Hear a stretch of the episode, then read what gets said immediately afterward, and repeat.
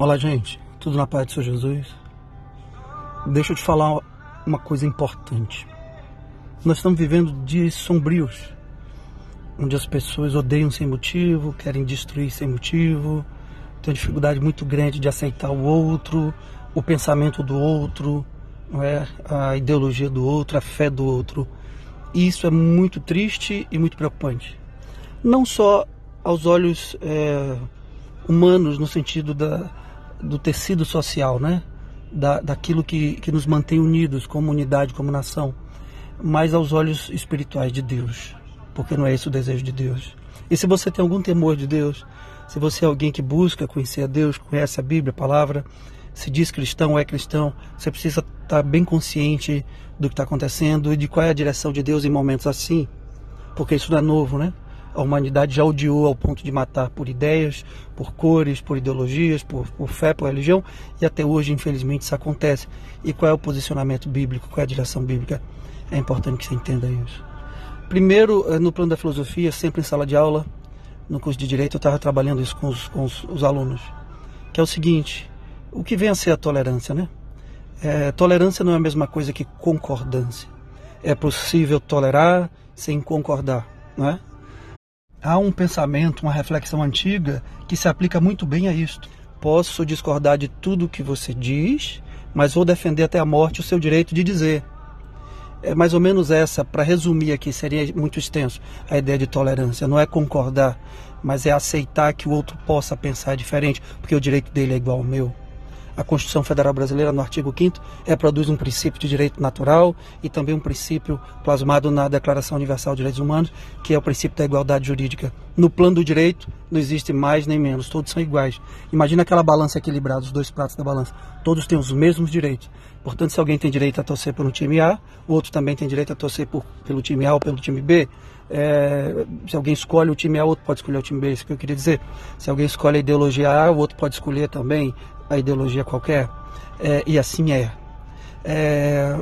É possível, inclusive, amar sem necessariamente concordar com o que a pessoa faz, com o que a pessoa é, com o que a pessoa diz, e era isso que Jesus fazia. Quando ele disse àquela mulher adúltera, vai, mas não peques mais. Ele estava dizendo assim, eu amo você, mas não concordo com o que você faz, sabe? Quando ele disse ao ladrão na cruz, hoje mesmo estarás comigo no paraíso, ele viu ali alguém arrependido, que buscava nele salvação, e ele disse, ok, eu não concordo com o que você faz, mas eu lhe perdoo, eu lhe amo. As pessoas têm dificuldade de entender isso, né?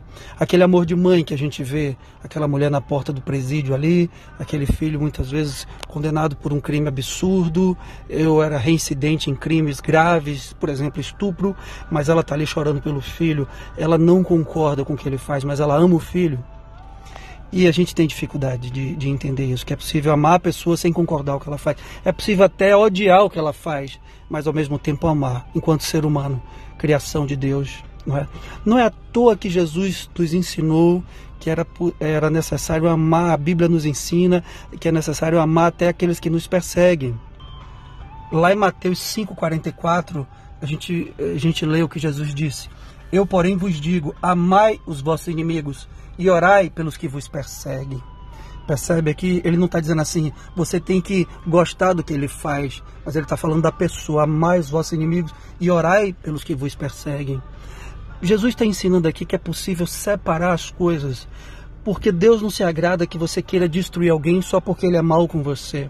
Isso não vem de Deus. Se fosse assim, Deus nos destruiria a todos, porque nós somos maus não o tempo todo, mas quase sempre e o tempo todo fazemos coisas más, desviamos da vontade de Deus e ainda assim Ele nos ama.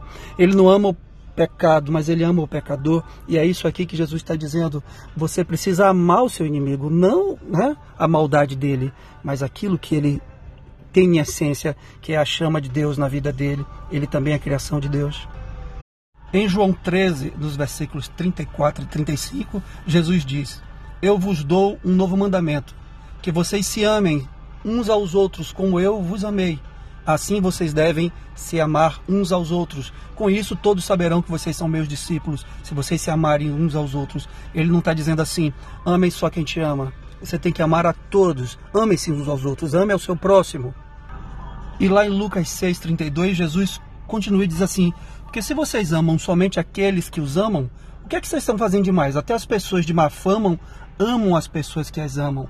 E se vocês fazem o bem somente para aqueles que lhes fazem o bem, o que é que vocês estão fazendo demais? Até as pessoas de má fama fazem isso. E aí ele prossegue dizendo: o que nos faz diferente como herdeiros de Deus é essa capacidade de não concordar com o outro, muitas vezes, de até odiar o que, ele, o que aquela pessoa faz de ruim contra os demais, mas ainda assim amá-la.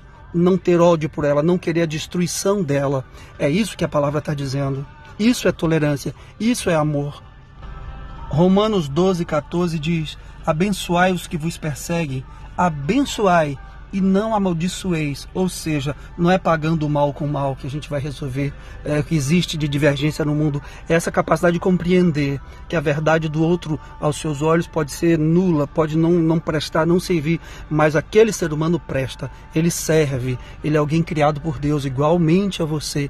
E o sacrifício de Jesus na cruz também foi por ele.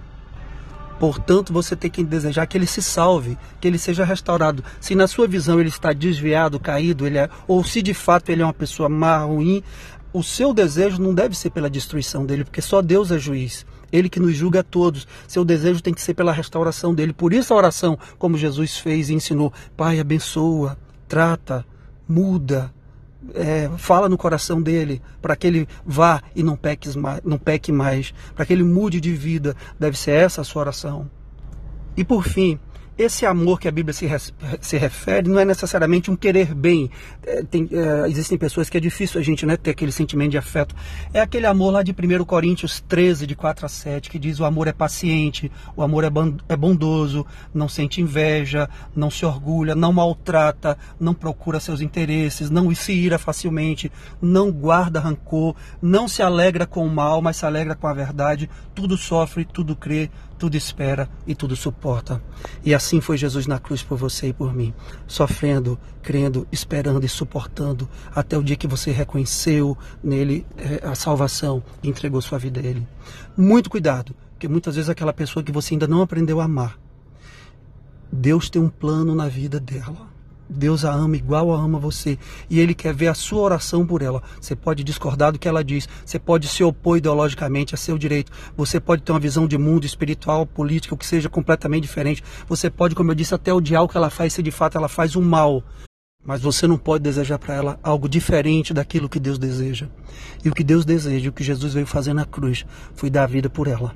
Deus quer que ela seja restaurada. E a sua oração é importante. Libere o perdão. Ame. Ore por ela mesmo que discorde.